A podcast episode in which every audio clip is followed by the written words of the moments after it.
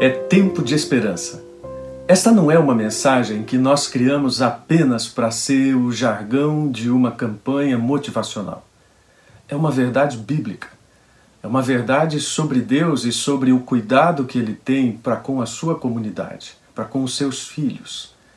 É bem verdade que nós nunca tivemos algo semelhante, pelo menos na nossa geração.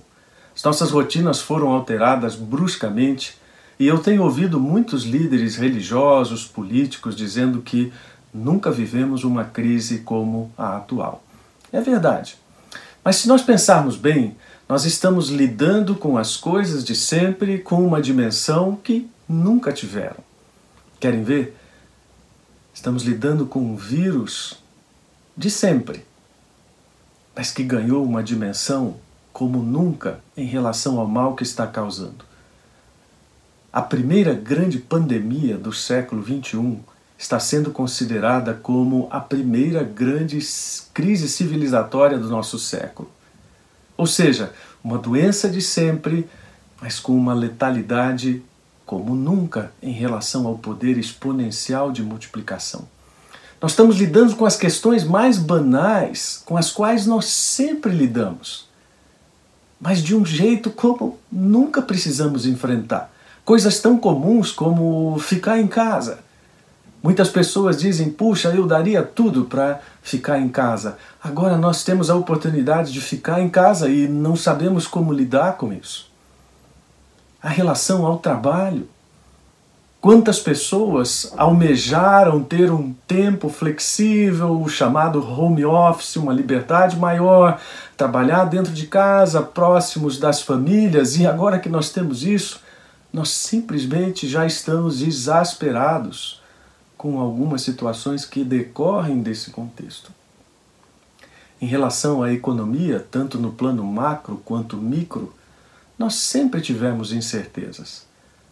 A questão, ou melhor, a palavra crise sempre esteve presente no nosso cenário. Nós sempre pensamos que o futuro não era absolutamente certo, que nós não podíamos depositar as nossas esperanças nos governos, as políticas econômicas, ou mesmo nas nossas próprias capacidades individuais de prover o nosso sustento. Mas agora nós olhamos para isso como uma forma como nunca vimos. A incerteza é realmente uma grande incerteza.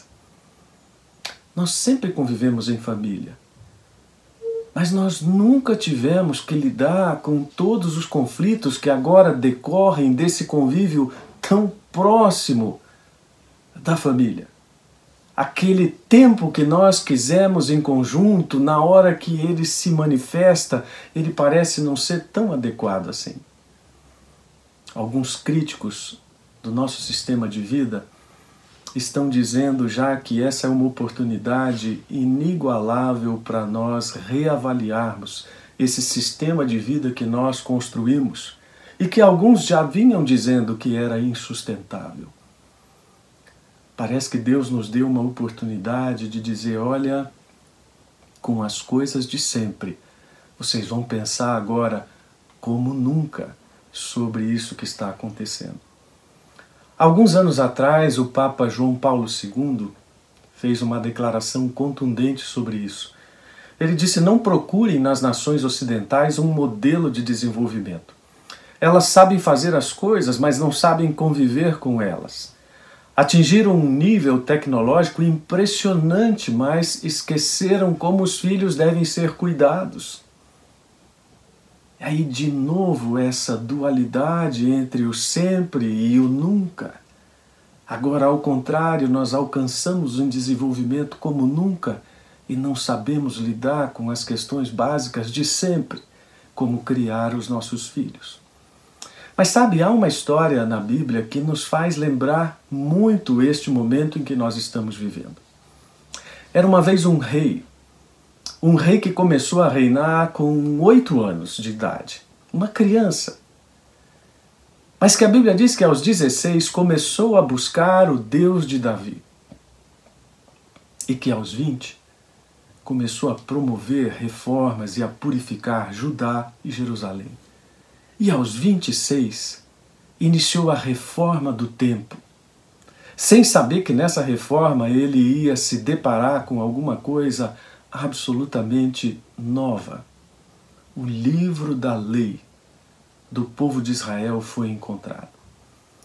E só pelo fato de nós dizermos que isso foi achado no meio da reforma de um templo que estava parcialmente destruído, nós vemos o quanto esse livro estava esquecido. Daí porque então a surpresa não apenas de encontrá-lo, mas de ser defrontado com o conteúdo daquele livro. E quando o livro é lido para o rei e para as autoridades, o rei Josias, com toda a sua devoção, com todo o seu desejo de agradar a Deus, ele faz uma constatação terrível para ele próprio e para a nação. Nós não temos feito o que este livro ordena. E então buscaram logo conhecer a palavra do Senhor através da profetisa Uda. E a mensagem de Uda foi: olha, como houve arrependimento no coração do rei. Então, tudo aquilo que Deus tem planejado em relação à punição e ao castigo do povo não se dará no reinado dele, mas se dará depois. E houve então uma renovação da aliança depois da leitura da lei diante dos oficiais, diante do povo. E então em 2 Crônicas 35, 18, a Bíblia diz que a Páscoa foi comemorada como nunca. Aqui está a similaridade com os nossos tempos. Olha, a Páscoa de sempre, comemorada como nunca. No ano passado, nós estávamos reunidos como comunidade, num culto gostoso, o pão na mesa, as famílias reunidas, música, meditação, comunhão. Não imaginávamos que aquela Páscoa de sempre, neste ano, se tornaria algo absolutamente diferente de tudo que nós poderíamos imaginar. Isso significa que Deus quer, Deus quer nos falar algumas coisas muito especiais da Sua palavra. E precisamos lembrar um pouquinho da história de Israel para entender o que ele está nos falando hoje. Aquela história que estava esquecida para o seu próprio povo, o verdadeiro sentido da Páscoa, que precisou ser relembrado, também precisa ser relembrado hoje. Naquele contexto, certamente o povo já tinha perdido a ideia de todo o livramento que foi dado ao povo de Israel no Êxodo e na fuga do Egito. Nós vemos lá no livro de Êxodo, no capítulo 12, que naquela noite Deus passou pela terra do, do Egito e executou juízo sobre todos os deuses do Egito. E lá no capítulo 12 está escrito literalmente: Eu sou o Senhor. Mas havia uma questão muito especial naquele episódio. No mesmo texto, a palavra de Deus diz: Mas o sangue nos batentes das portas servirá de sinal e marcará as casas onde vocês estão. Quando eu vir o sangue, passarei por sobre aquela casa, e quando eu ferir a terra do Egito, a praga de morte não os tocará. Ou seja, toda aquela destruição que aconteceu à volta do povo de Israel não causou um mínimo prejuízo àqueles que cumpriram a palavra de Deus. Este livramento precisava ser relembrado. Começava ali a história de um povo ou o ponto inicial de Israel quando Deus revelou seu poder a uma multidão de pessoas, libertando-as de forma sobrenatural, chamando-as para ser uma nação através de uma aliança e conduzindo-as numa epopeia cuja rota pode ser vista ainda hoje através de imagens de satélites e com tecnologia infravermelha.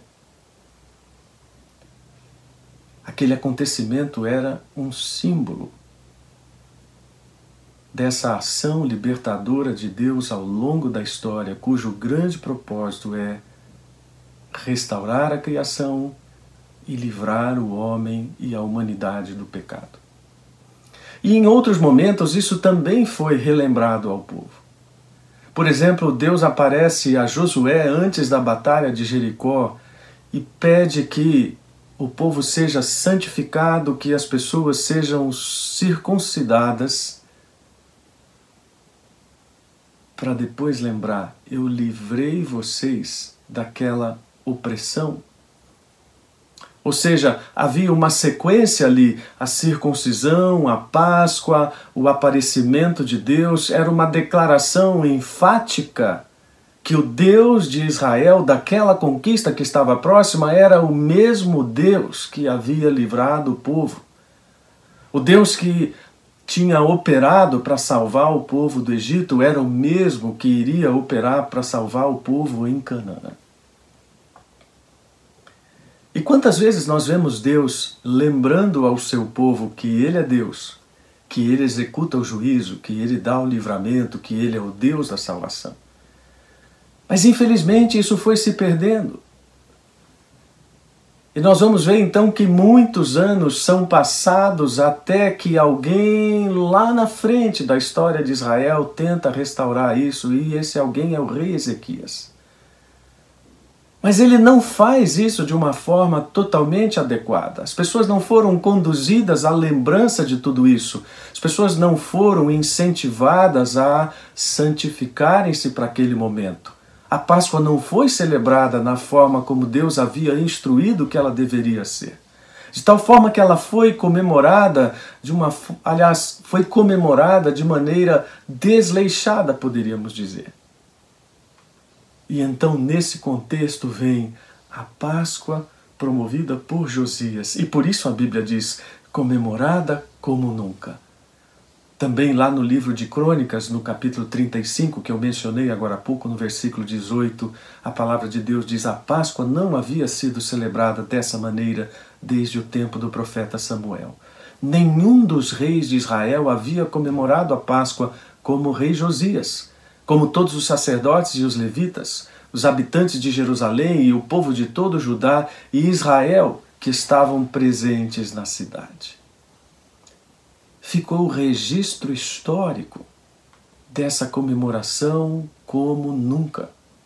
De um evento teológico dos mais expressivos no Antigo Testamento, que mostra a, ação magnificente de Deus em favor do seu povo que faz com que essa ação conduza o povo da escravidão à liberdade, da fragmentação à unidade e, e de um povo a uma nação.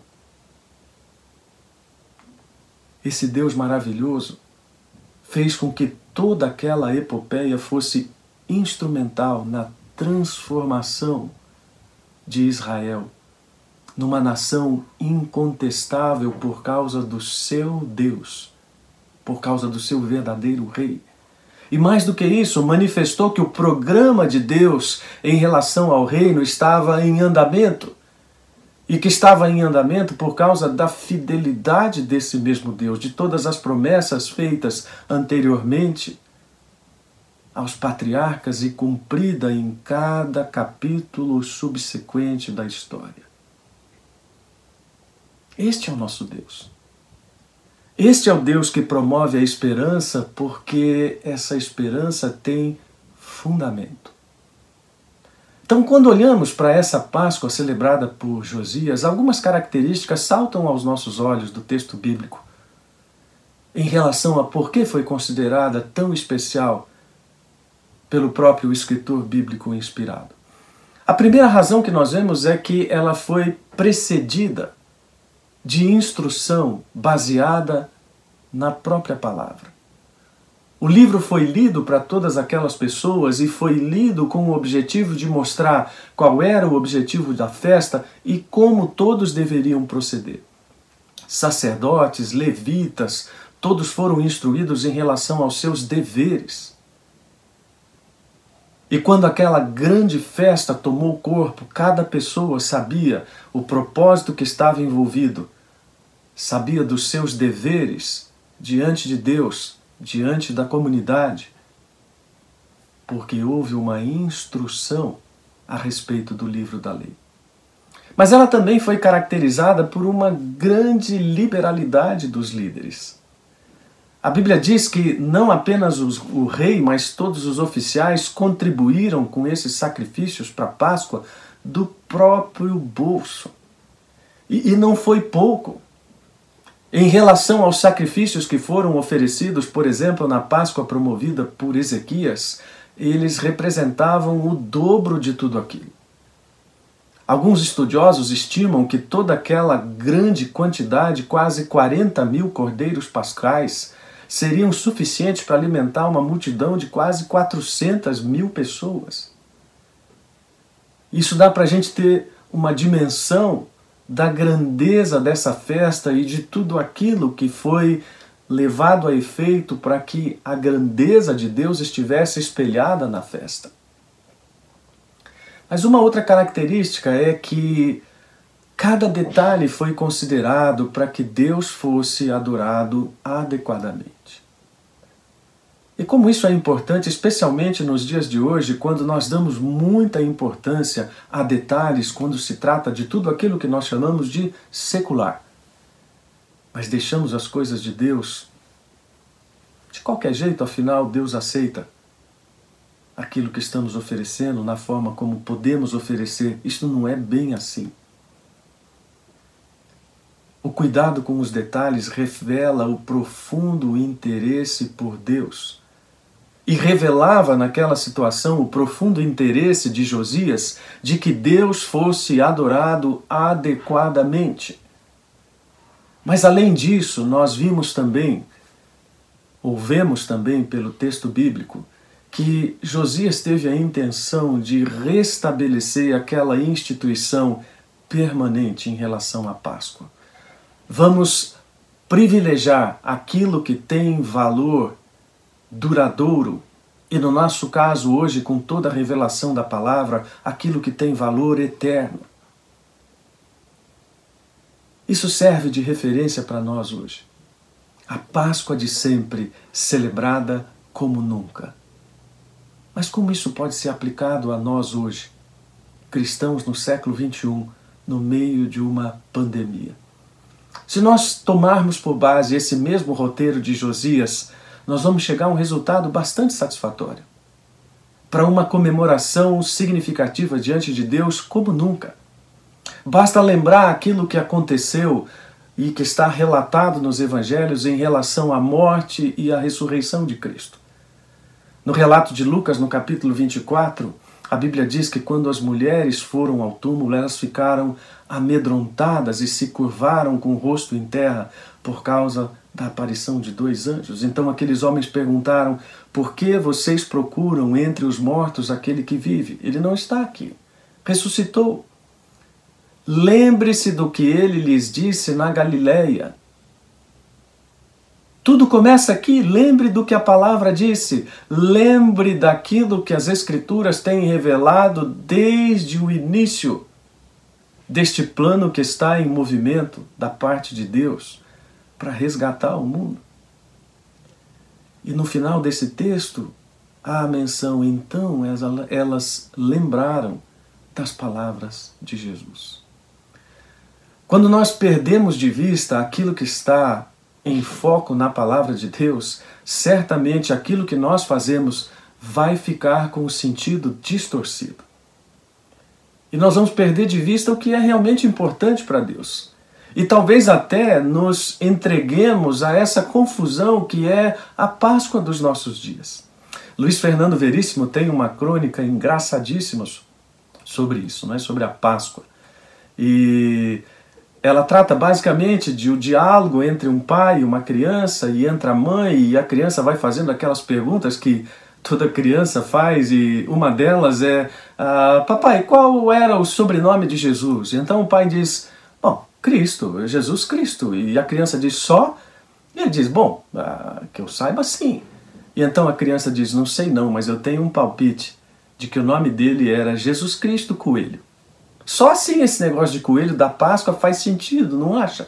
Então o pai diz, ai, coitada. E, e a criança diz, coitada de quem? Ele diz, da sua professora de catecismo.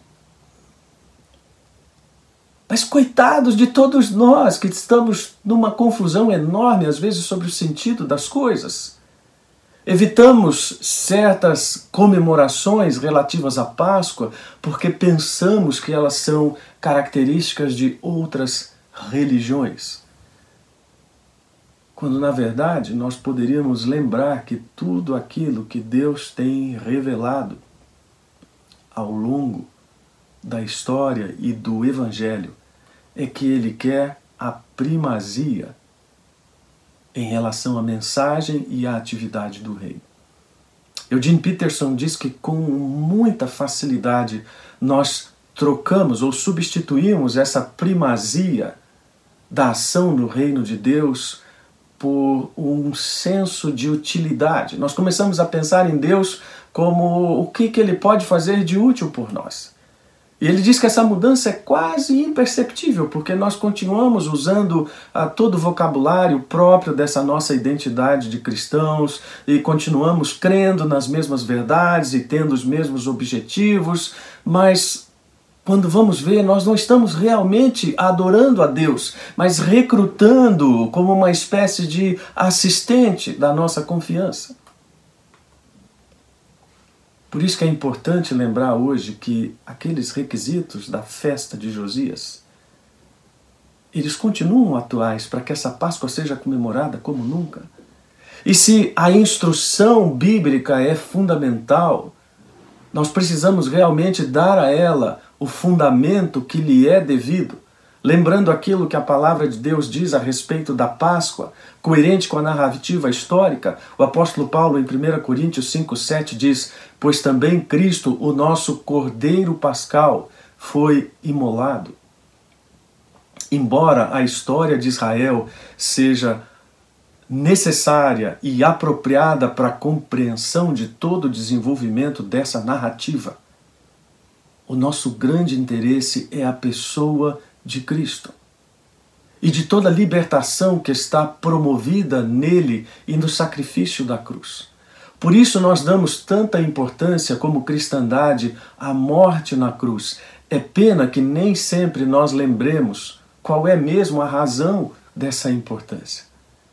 Há alguns anos atrás, Mel Gibson lançou o seu aclamado filme A Paixão de Cristo, e esse filme lotou cinemas ao redor do mundo e impressionou pessoas com a crueza dos relatos sobre os castigos infligidos a Jesus.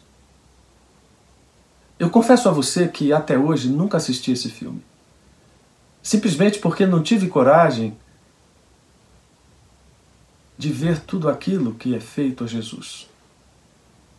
Embora eu saiba disso, embora eu tenha os relatos bíblicos, mas eu não preciso ver o sofrimento de Cristo para, ou pelo menos não como retratado pelo cinema, para saber qual o valor desse sacrifício. Uhum. Aliás, um crítico de cinema do New York Times na época disse que, ok, o filme é muito bom para mostrar todo o impacto desse sofrimento, mas o filme não mostra com clareza o objetivo de tanto sofrimento e de tanto sangue no desenrolar do filme. Pois é, quando nós lemos a história da Bíblia, nós vemos qual é o objetivo: a libertação.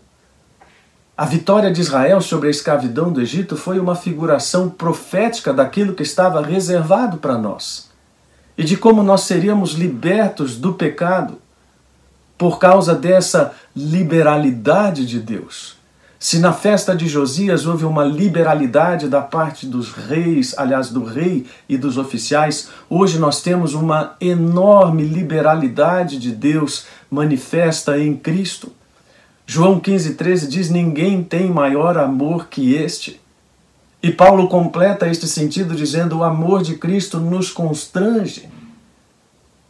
Ou seja, nós estamos vivendo alguma coisa que é a demonstração do grande amor de Deus por nós e de sua grande liberalidade, manifesta em relação àquilo que é prioritário. E prioritário para Deus é a vida. E como Deus expressou isso na nossa história? Mostrando que sem perdão de pecados não há vida. Então, assim como ele nos entregou Cristo para perdão de nossos pecados, Ele está dizendo que era necessário, da mesma forma como houve em Israel um sacrifício de sangue, lá em Levítico a palavra de Deus diz que porque a vida da carne está no sangue, então eu vou-lo tenho dado sobre o altar para fazer expiação pela vossa alma.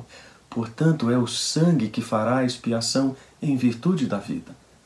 E é isto que Cristo cumpre. E o autor de Hebreus dá testemunho no capítulo 9, versículo 22, dizendo: sem derramamento de sangue não há remissão. Então, se a vida é prioritária e se Deus enviou Cristo para que tivéssemos os nossos pecados perdoados, Ele espera que nós tenhamos uma coerência de vida nessa crucificação com Ele. Lá em Gálatas capítulo 1, versículo 4, ou melhor, Gálatas 2, 19 e 20, a palavra de Deus diz: Porque eu, mediante a própria lei, morri para a lei a fim de viver para Deus.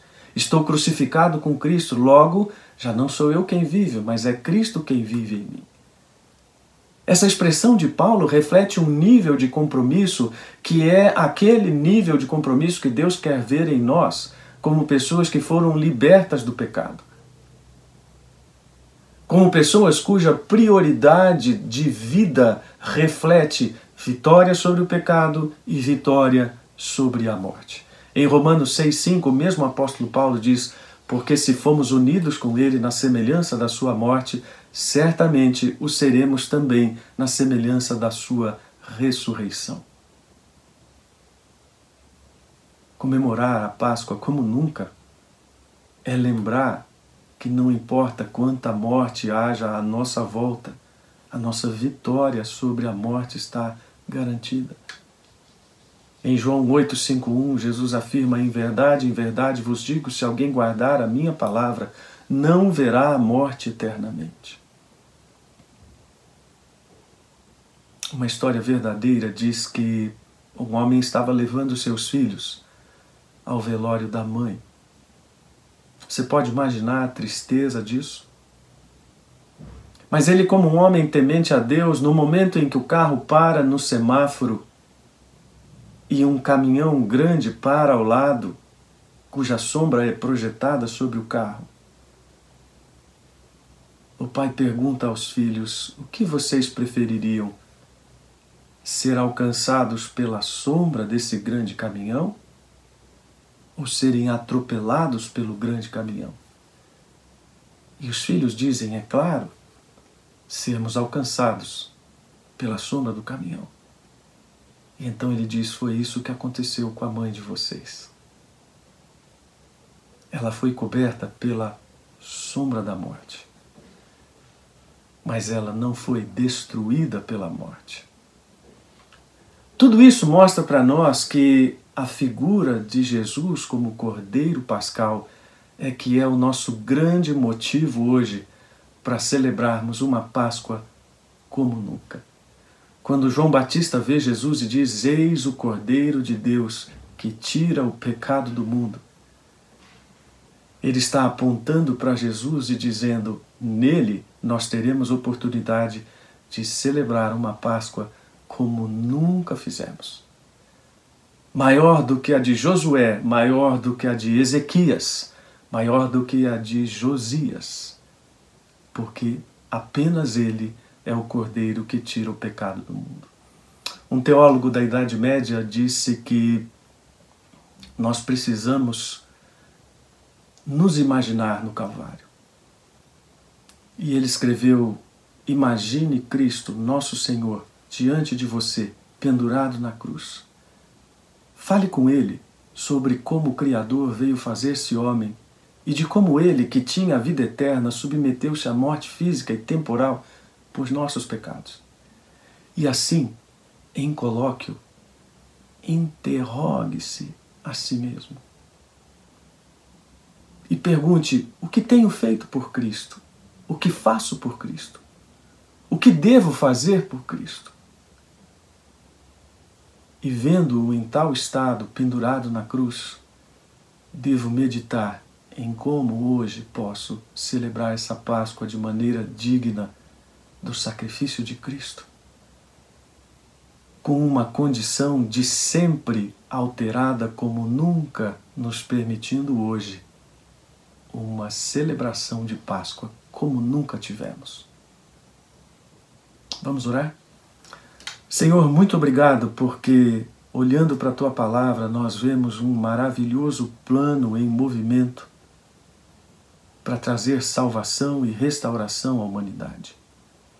E neste momento em que vivemos desafios diferentes como nunca, nós possamos comemorar a Páscoa de sempre com novos significados, com espírito renovado, com uma nova percepção de todas as coisas com as quais nós sempre lidamos e também com uma nova ordem de valores em relação àquilo que o Senhor considera prioritário. E ó Deus, que nesta Páscoa nós nos lembremos que o Senhor dá prioridade à vida e por isso o Senhor nos deu vitória sobre o pecado e vitória sobre a morte. E que o nosso diálogo com a cruz nos leve para mais perto do Senhor, respondendo a essas perguntas de como devemos reagir à crucificação. Obrigado pela tua palavra, obrigado pelas tuas orientações e dá-nos, ó Deus, uma Páscoa coerente com esse tempo de esperança que a tua palavra nos ensina. Em nome de Jesus. Amém. Que Deus abençoe você e que seja esta então uma Páscoa de sempre, comemorada como nunca.